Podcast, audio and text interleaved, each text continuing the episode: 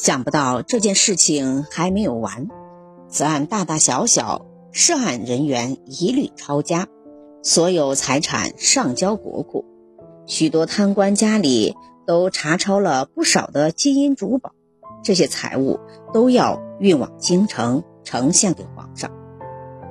已经到了浙江的王胆旺家里来抄家，负责查抄的。陈辉祖禀报，王胆旺查抄的财产折合白银达三百多万两。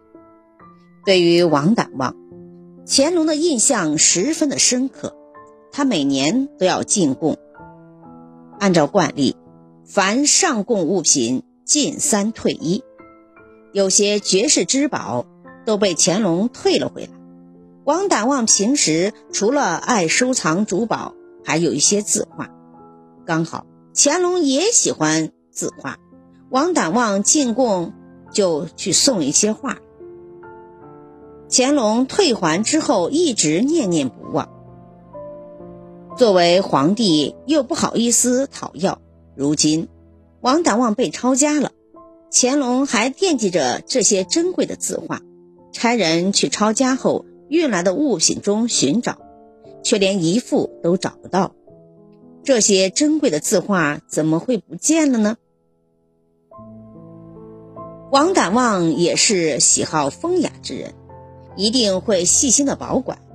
乾隆对照王胆旺抄家的成册来找，居然连一幅像样的字都找不到。此外，成册中记录的一些物品与实际进程的并不相符。联想起王胆旺的赃物迟迟运不到京城，一拖就是半年，乾隆一下子明白，这些物品定是有人调包了。乾隆命令和珅去查清楚这件事情。和珅首先研究了赃物的成册，然后一一查清赃物，然后上奏道：“皇上，这些解经之物实在有些不像。”王氏贪污的银两有三百多万，怎可能都是这样些东西呢？这里都是一些不值钱的物品，至少有很多都是虚报的。王胆旺最爱字画，可这些里面竟然很少。王胆旺早就把这些东西给处理完了，赃物本应该送到京城。唯独这批赃物一拖就是半年，所以奴才以为这些赃物定有人调换过。乾隆说：“没想到竟然有人如此胆大包天，敢在朕的眼皮子底下调包。人为财死，鸟为食亡呀！这些人为了钱，命都不想要。这件案子就交给你来办吧，一定要查个水落石出。”和珅道：“奴才接旨。其实，要查清这件事情并不难，只要找出查招抄物王胆旺赃物的底册就可以了。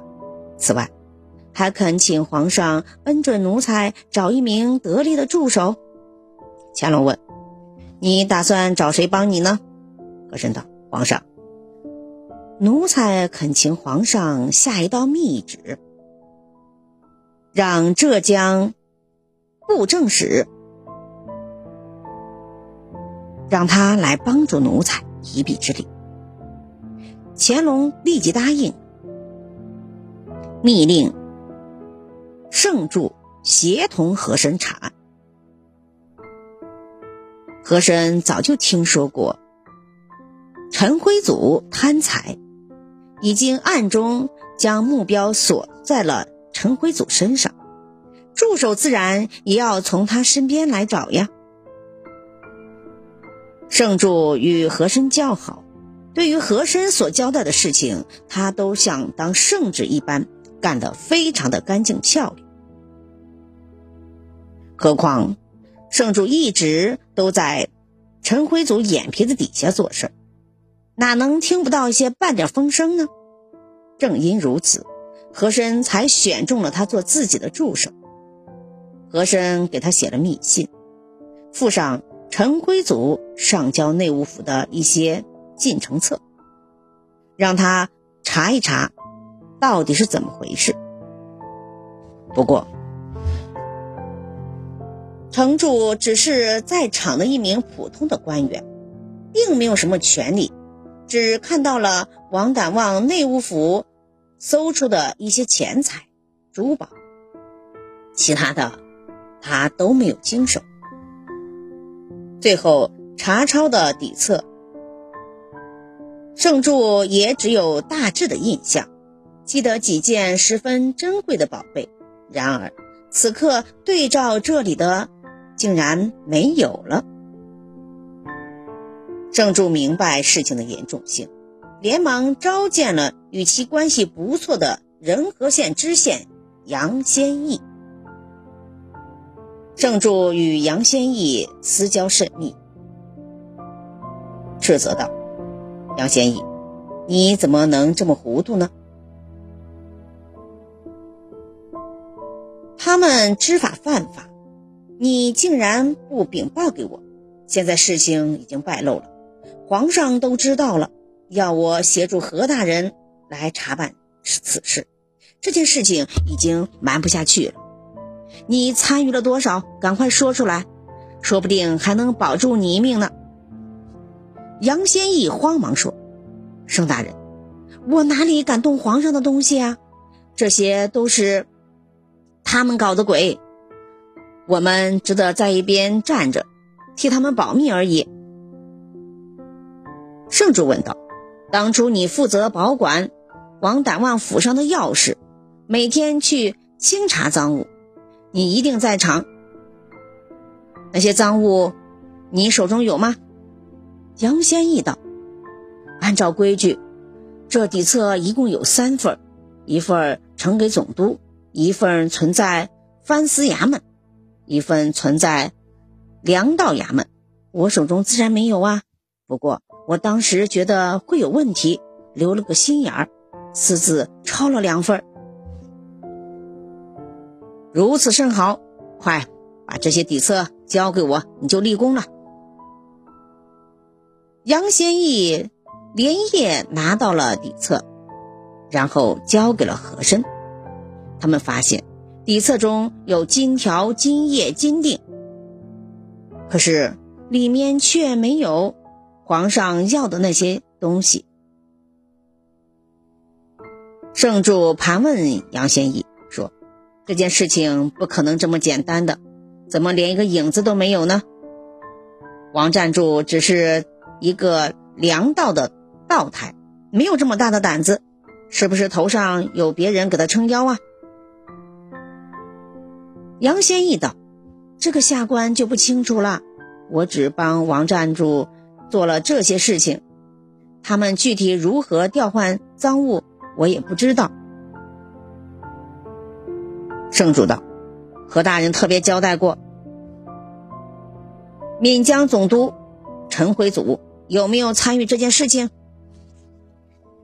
杨大人犹豫了一下，说：“他可能是最大的主谋吧，但没有丝毫的证据呀，下官不敢乱说的。”圣主说：“也罢，这个案子案情简单，不过牵扯的人太多了，现在呀。”王占柱已经升为河南布政使，使他其他的官员也都在他的旁边。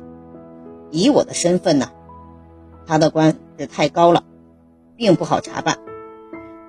只有将这个底册和你说的情况禀报给何大人，我会尽量给你说些好话。杨大人自然千恩万谢，事情的调查已经告了一个段。郑柱连忙给和珅写了封信，把里面的事情写了详细。和珅得信后，急忙向乾隆禀报。乾隆得知内情，大发雷霆：这些官员一个个都是财迷心窍吗？竟敢公然欺骗朕！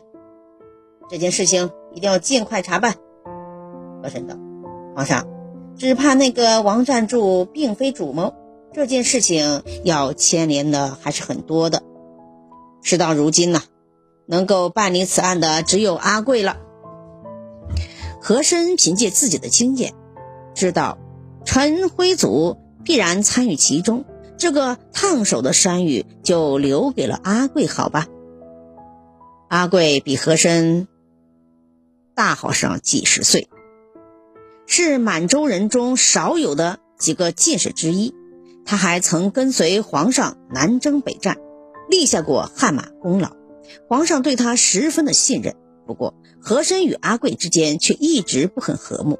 和珅知道自己扳不倒阿贵，就想尽一切办法将阿贵支开，离开京城。